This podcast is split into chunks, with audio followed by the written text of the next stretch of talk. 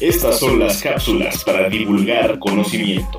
En voz de la doctora Bárbara Cabrera, investigócrata, columnista y escritora, a quien encuentran entre letras con su café y a un tuit de distancia como arroba guion bajo Bárbara Cabrera.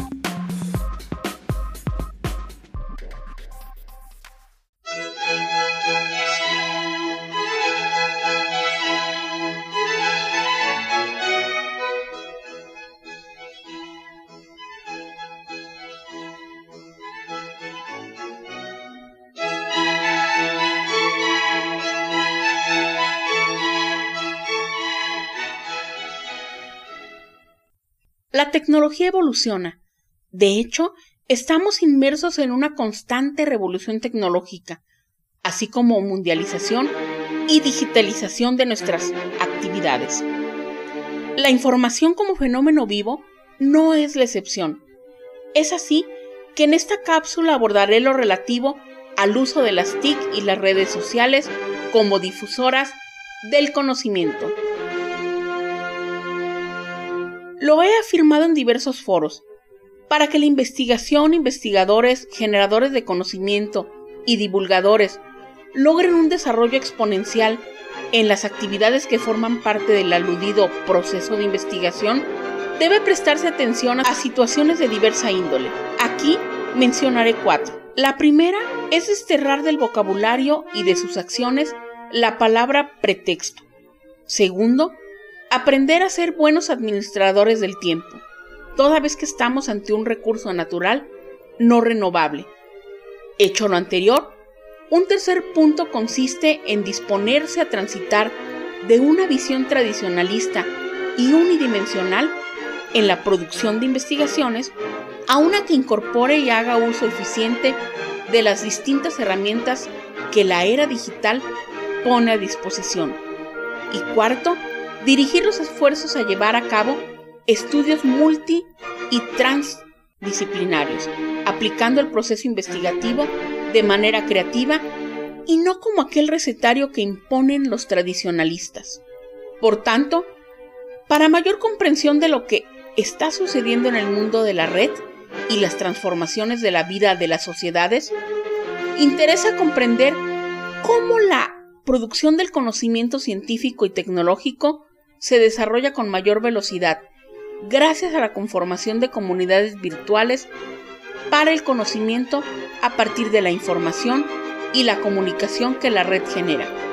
Así, los usos de Internet han estado caracterizados por dos factores primordiales. En primer lugar, los cambios en el volumen y nivel de información transferida y en segundo lugar, la evolución de los costes del hardware.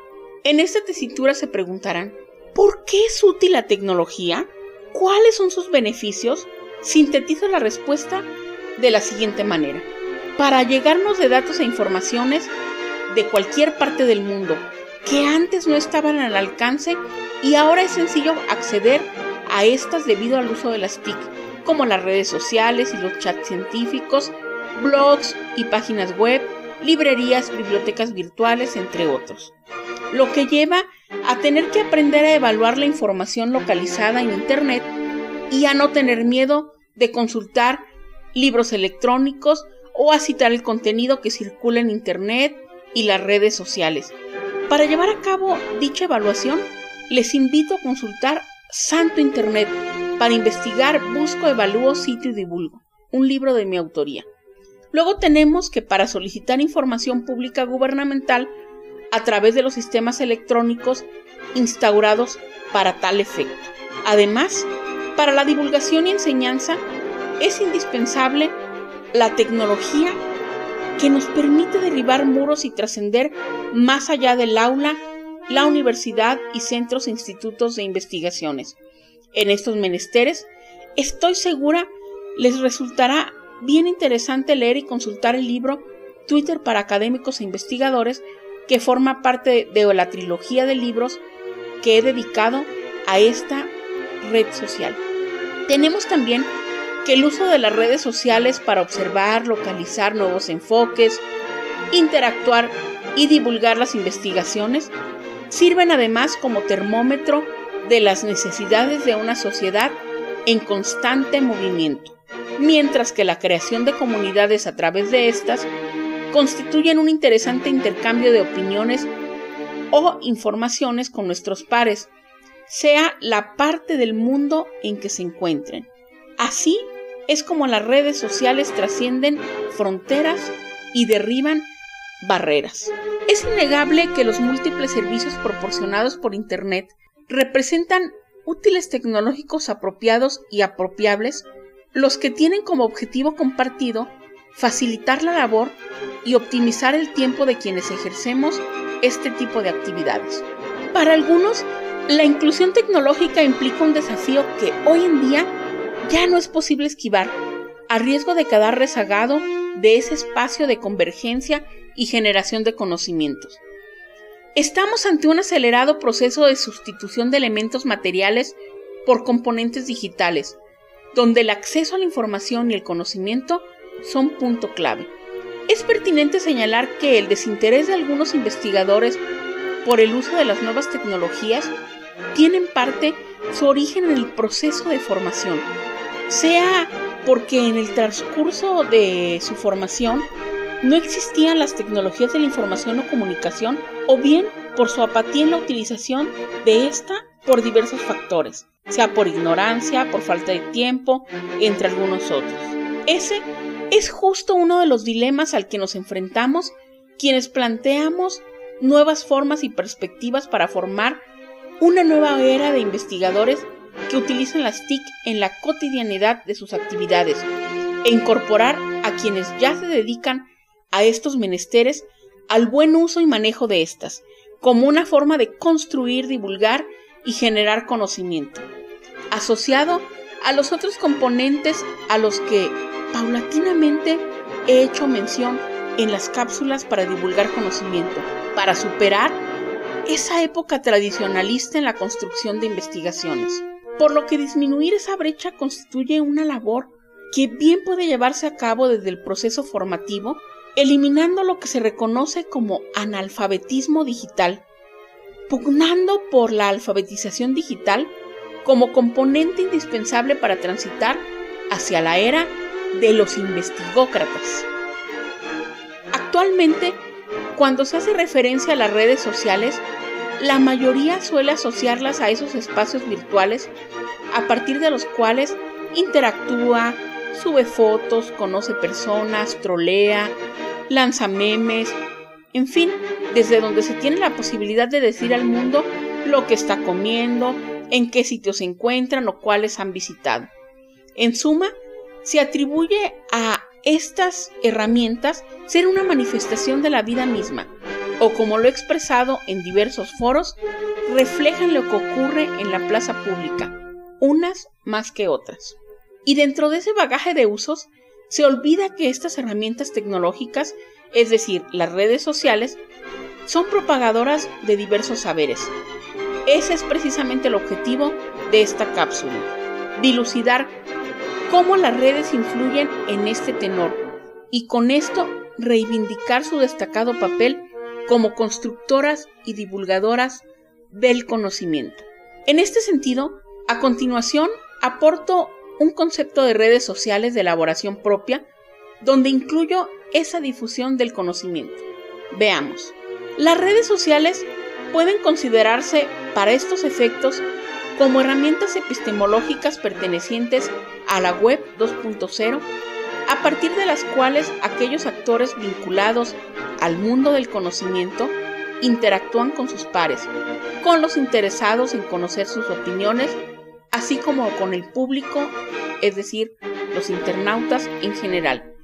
De tal manera que los diversos productos de los trabajos llevados a cabo con motivo de sus actividades sean conocidos, retroalimentados, continuados y divulgados, así como debatidos, contrastados, refutados, corregidos y extendidos, con la finalidad de auspiciar nuevos conocimientos y de esta manera aportar datos e informaciones para que cada cual forme su propia opinión y propuestas de soluciones a múltiples problemáticas en un tiempo y espacio determinados.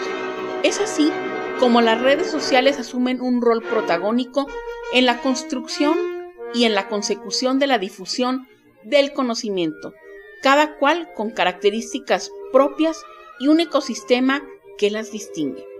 Desde mi perspectiva y experiencia, la que destaca entre todas ellas, y se los digo acá en bajito, es Twitter, por las razones que he expuesto en diversos foros y publicaciones.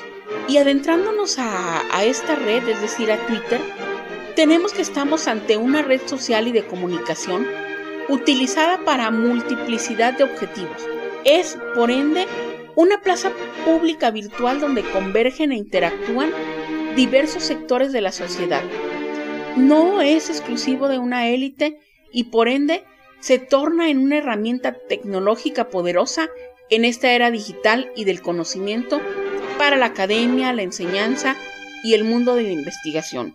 Por ejemplo, son bien útiles los tweets para divulgar las distintas producciones derivadas del proceso de investigación, lo que lo convierte en un instrumento eficaz debido a su naturaleza y funcionalidad. Este microblogging constituye un canal de comunicación personalizado e instantáneo que puede ser utilizado como un recurso académico y para la investigación, debido al flujo constante de información. En este sentido, una de las interrogantes que de manera primigenia surgen entre quienes se dedican a estas labores y aún no se deciden aperturar una cuenta en esta red social sería, ¿por qué tuitear?